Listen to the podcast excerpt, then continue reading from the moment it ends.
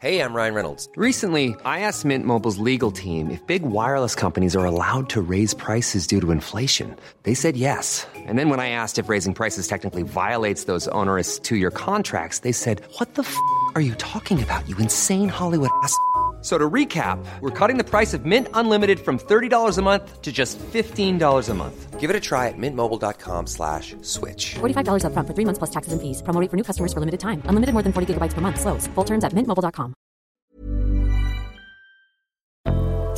Salut Avant de monter à bord pour votre épisode de Programme B, un mot sur notre sponsor. C'est un podcast qui s'appelle Tracer la route, proposé par les passes de télépéage Ulysse. Tracer la route, ce sont les aventures de femmes et d'hommes en voiture. Comment ces trajets, ces voyages leur ont permis de sortir du quotidien d'eux-mêmes et de tracer une nouvelle voie. Dans le deuxième épisode, par exemple, Jean revisite ses souvenirs de banquette arrière dans la 4L familiale. En un quart d'heure, il fait revivre toute une époque, celle des années 70 et des vacances populaires où il fallait partir de nuit pour aller en Bretagne et où pour les enfants l'été prenait des allures de ruée vers l'or. Partir, ça s'apprend, dit Jean, et il a bien raison. D'ailleurs, il est devenu enseignant et il en a fait une règle de vie pour lui et pour ses élèves. Pour découvrir son récit, filez donc écouter Tracer la route, disponible sur toutes les plateformes. Ça fait réaliser que ce n'est pas la destination qui compte, mais le voyage, que chaque étape nous enrichit et façonne la voie qui nous ressemble. Bonne route vers votre épisode.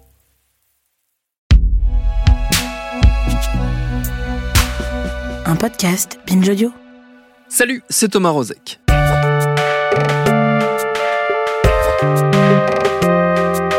Cette drôle d'année, qui d'ailleurs n'est pas finie, aura très largement été dominée, c'est un euphémisme, par l'actualité sanitaire voire médicale. Ce qui nous aura permis, entre autres, de redécouvrir que nous ne sommes pas égaux ni face à la maladie ni face aux soins. C'est ainsi qu'on a vu revenir un débat jamais vraiment tranché. Jusqu'où faut-il aller trouver un médecin allié Ou dit plus clairement, lorsqu'on appartient à une minorité, lorsqu'on souffre déjà de discrimination au quotidien, n'est-il pas légitime de s'organiser pour ne pas les subir dans les moments où on est le plus vulnérable, c'est-à-dire dans le cabinet du médecin? La réponse est en partie non, visiblement, en tout cas pour l'ordre des médecins et des infirmiers qui cet été ont poussé de grands cris lors de la diffusion d'une liste de soignants racisés à destination de patients racisés. Communautarisme, répondent les ordres qui se retranchent derrière leur vœu de soigner de manière indifférenciée toutes celles et ceux qui les consultent. Une position qui semble pourtant à milieu de la réalité rapportée par des dizaines de patients et par les militants et militantes qui se mobilisent pour défendre leurs droits à une médecine qui les traite bien. C'est ce qu'on va voir avec notre épisode du jour. Bienvenue dans Programme B.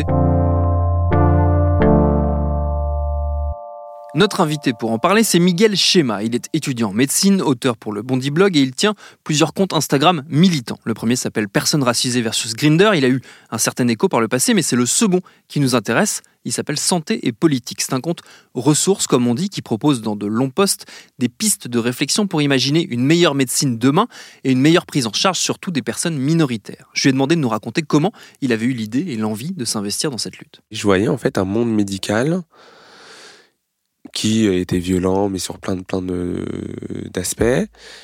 Et tout d'un coup, par mes études, etc., et par mon militantisme, je commençais à faire des liens entre ces deux questions-là. Et je voyais, euh, par ailleurs, quand j'étudiais les questions raciales, qu'il y avait la police qui arrivait très très rapidement, parce que c'est une institution qui, c'est, y a des, ça a été montré à quel point elle était raciste, à quel point dans son inconscient, etc., il y avait, y avait tout ça. Mais en fait, dans le milieu médical aussi. Dans le milieu médical, il y a du racisme assez flagrant, mais qui n'était pas forcément présent dans les, dans, par exemple, dans mes cours de santé publique. Euh, il y avait un cours sur la douleur ou sur la prise en charge de la douleur des patients. Et certains patients, comment la prise en charge de la douleur est compliquée. Il y avait les personnes âgées, euh, il y avait euh, les personnes qui ne pouvaient pas communiquer, etc. Mais il n'y avait pas les personnes racisées. Alors que c'est documenté, peut-être pas en France, mais euh, que, par exemple, pour les personnes noires qui sont perçues comme euh, fortes, résistantes, euh, limite bestiales, comme s'il y avait une résistance à la douleur beaucoup plus forte que, par exemple, que pour les patients blancs.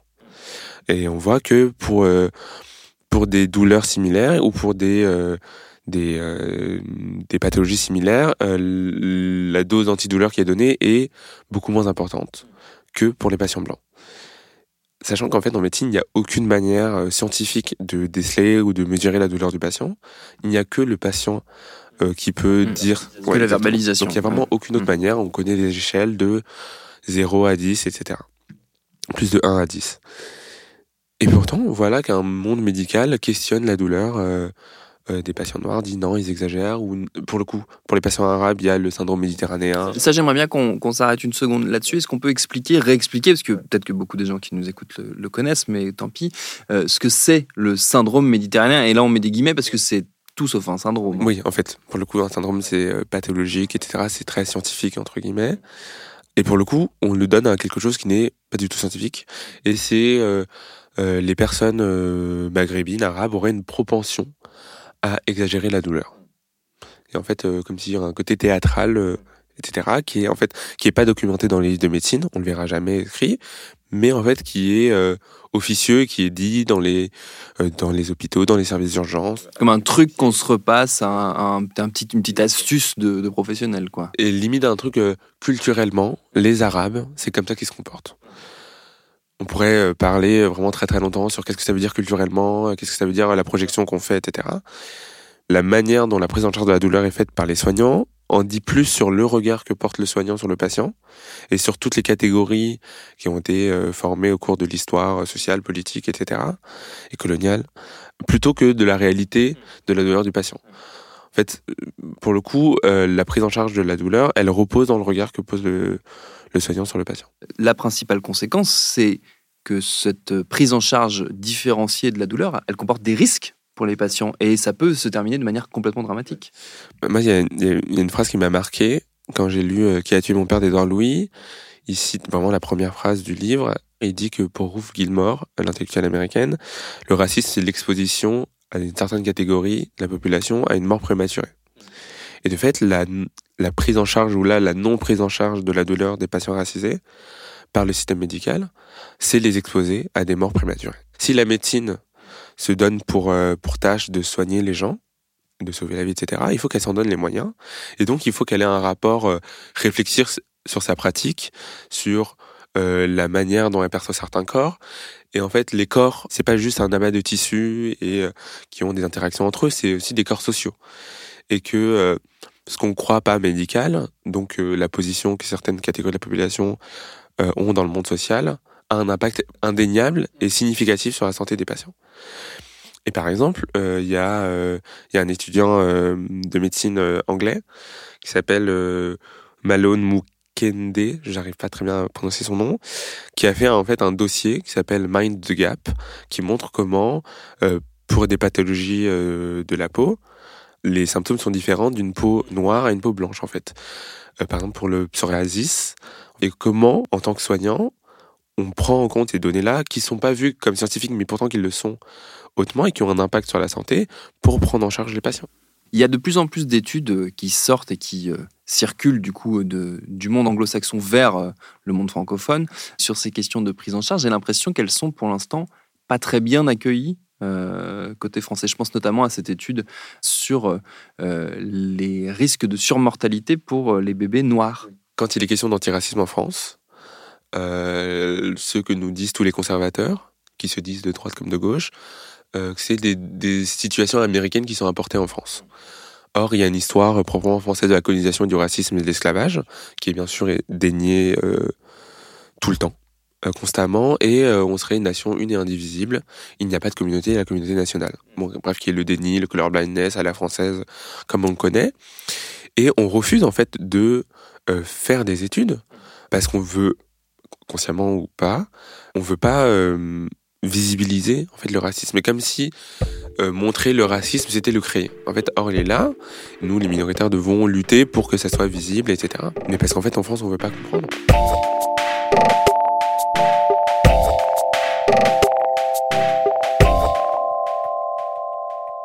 La complexité dans tout ça derrière, c'est que euh, les patients euh, s'organisent. On a vu se mettre en place des échanges, des entraides pour essayer de trouver des soignants et des soignantes euh, racisés, ou en tout cas dont la prise en charge des personnes racisées, notamment sur ce point précis, était meilleure. La nouvelle de, de l'existence de ces listes ou de ces coups de main ou de ces réseaux d'entraide a été accueillie plus que tièdement par la communauté médicale, voire avec carrément des cris d'orfraie et des tribunes assez violentes.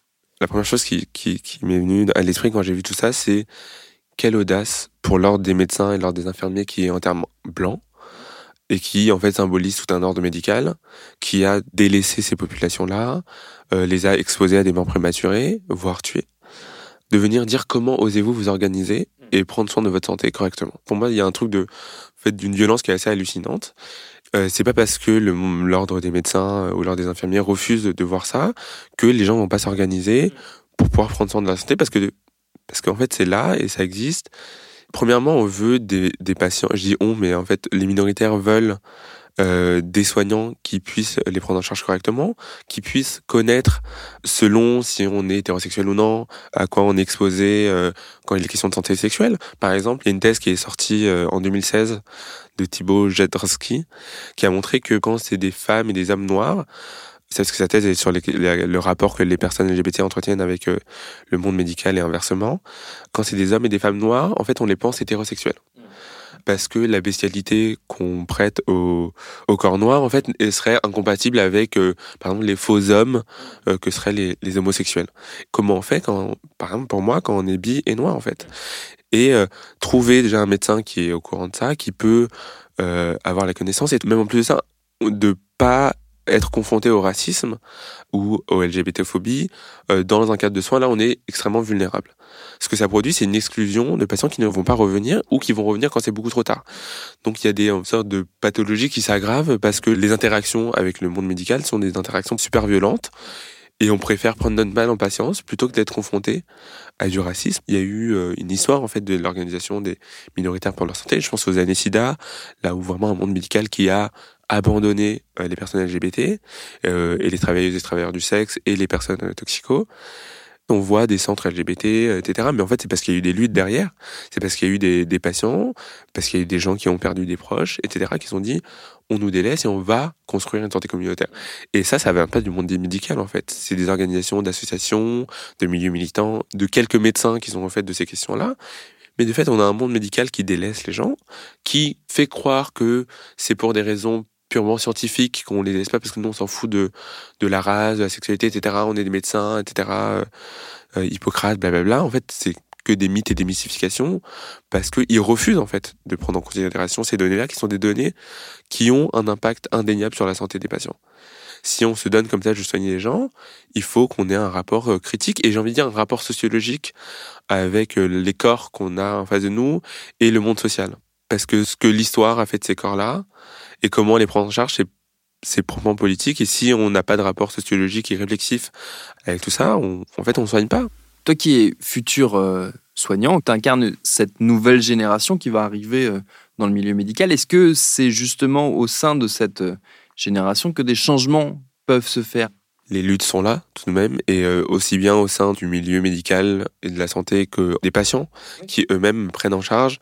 Moi, je sais pas si c'est des questions de génération. Je pense qu'il y a des luttes qui ont été faites, qui ont un impact. En fait, la lutte permettra de euh, mettre en évidence des rapports qui sont vus comme totalement naturels et naturalisants par la lutte et par en fait euh, plein de discours, autant des patients qui disent comment ils ont été traités par le monde médical que des soignants qui prennent en compte ces données-là auront un impact sur la prise en charge des patients. C'est pas juste des questions de débat en interne, etc. Mais en fait, c'est comment on permet à des patients de survivre dans des bonnes conditions d'existence. Là où ça rejoint cette idée de, de génération que j'évoquais, c'est également du point de vue des outils à ce compte Instagram euh, que toi tu, tu as créé. On a vu se développer au fil des années, et notamment ces deux, trois dernières années, énormément de comptes ressources, notamment sur les questions de santé.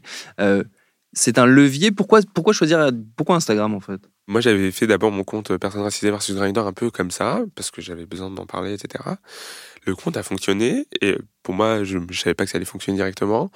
Et je me suis dit, et vraiment au vu du Covid, euh, et tout ce qui se passait, et comment, par exemple, euh, à des endroits, alors que c'était horrible hein, pour le coup, mais aux États-Unis euh, et par exemple en Angleterre, où il y avait des données précises sur euh, comment, quand on était noir, on avait deux fois plus de chances d'avoir le Covid ou de mourir du Covid.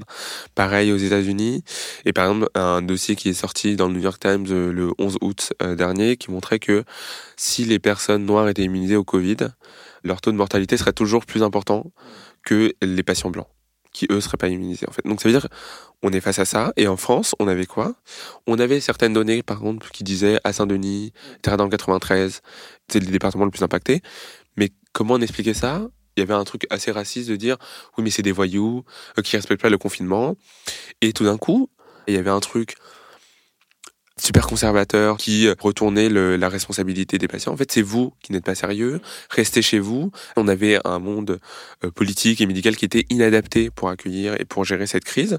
Et quand je voyais cette euh, dissymétrie entre un monde anglo-saxon qui est horrible, mais en fait, on savait à quel point il était horrible. Là où la France, on est. Mais qui documentait. Exactement. Et c'est toujours le problème essentiel dans cette lutte-là, c'est le refus systématique de documenter sous, au prétexte que si on commence à faire des les fameuses statistiques ethniques, on allait ficher, euh, pointer du doigt les différentes populations, alors qu'en fait, ces statistiques, elles ont un intérêt pour montrer euh, l'étendue des dégâts. Mais oui, mais je pense que c'est- ça le problème euh, français, c'est que on refuse de voir les choses et en fait on, fait croire que c'est la race qui produit le racisme, alors que c'est l'inverse. En fait, c'est le, le racisme qui produit la race, ou comme le disait Monique Witting dans La pensée straight, c'est le sexisme qui produit euh, les sexes, hommes et femmes, et c'est euh, euh, l'homophobie qui produit produit les catégories. En fait, les catégories ne sont pas premières, c'est l'oppression qui produit des catégories et donc des rapports au monde pour les personnes blanches dominantes, etc. à l'aise, etc. Et pour les personnes dominées, des rapports bah, mal à l'aise, pour le dire vraiment avec un gros euphémisme. Et en France, on refuse de voir ça en fait. Et c'est en documentant, en utilisant ces catégories-là, pas de manière naturelle, en disant oui, les noirs c'est ça, mais de manière sociale et sociologique, et donc dénaturalisante, et de montrer que c'est des rapports sociaux et pas des rapports naturels, euh, qu'on pourra faire quelque chose. D'où on en, on en revient à ma question sur Instagram, la, la nécessité de mener ce travail de, à la fois d'information, mais aussi de documentation, parce que ces comptes servent, via l'interaction qui, qui suscite, à documenter ces Bah, situations. je, je pense comme euh, Instagram, qui est un média qui fonctionne, etc., on voit de plus en plus de comptes militants, d'avoir un compte ressource et d'avoir des capacités de comprendre, de mettre des noms sur, euh, en fait, quand on est patient, on ressort de, on ressort d'un cabinet et on a un médecin qui nous dit, ah, vous avez quand même exagéré la douleur. Et de pouvoir euh, tomber sur Instagram et voir ça. Et que tout ça, ça devienne une sorte de cartographie euh, du monde médical et de son inconscient, en fait. Et de, du rapport qu'il entretient euh, avec les corps non blancs, avec les, avec les femmes, avec les personnes trans, avec les personnes LGBT en général, avec les personnes précaires aussi. Et je suis très heureux de voir des comptes de patients qui disent comment ils ont été traités et qui ont un truc de, en fait, on vous explique comment il faut soigner parce que c'est ça qui se passe, quoi. C'est que des patients doivent expliquer ou pour le coup doivent euh, se donner des listes ressources. Qu'est-ce que ça veut dire de, en fait, d'avoir besoin d'une liste Twitter pour te dire là je serai bien soigné. On sait tout ça, mais visiblement la France et le monde médical dans, dans son intégralité euh, refusent de le voir.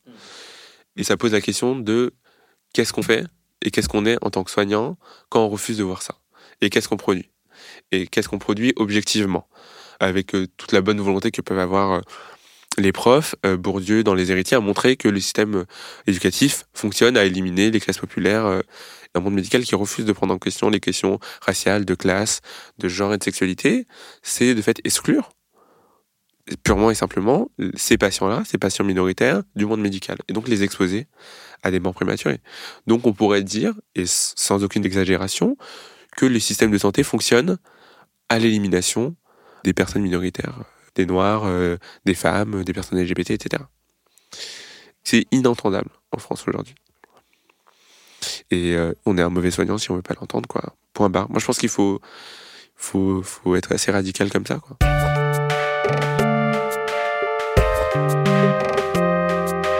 Et je redonne le nom du compte de notre invité à suivre sur Instagram, Santé et Politique. Tant que vous y êtes, jetez un œil à son second et tout aussi passionnant compte, Personne racisée versus Grinder. Merci à Miguel Schema pour ses réponses. Programme B, c'est un podcast de Binge Audio préparé par Lauren Bess, réalisé par Mathieu Thévenon. Abonnez-vous sur votre appli ou votre plateforme de podcast préférée pour ne manquer aucun de nos épisodes. Facebook, Twitter, Instagram pour nous parler. Et à demain pour un nouvel épisode.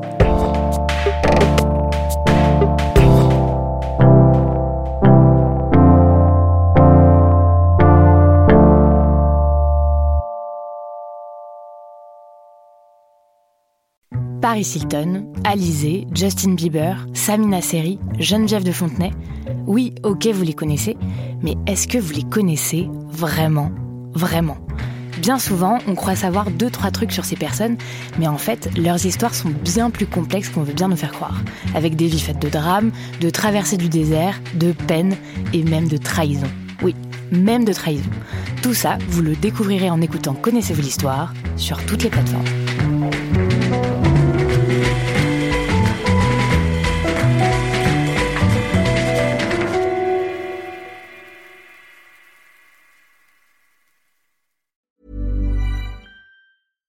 Amen softest sheets you've ever felt. Now imagine them getting even softer over time. That's what you'll feel with Bowl and Branch's organic cotton sheets. In a recent customer survey, 96% replied that Bowl and Branch sheets get softer with every wash. Start getting your best night's sleep in these sheets that get softer and softer for years to come. Try their sheets with a 30-night guarantee. Plus, get 15% off your first order at bowlandbranch.com. Code BUTTERY.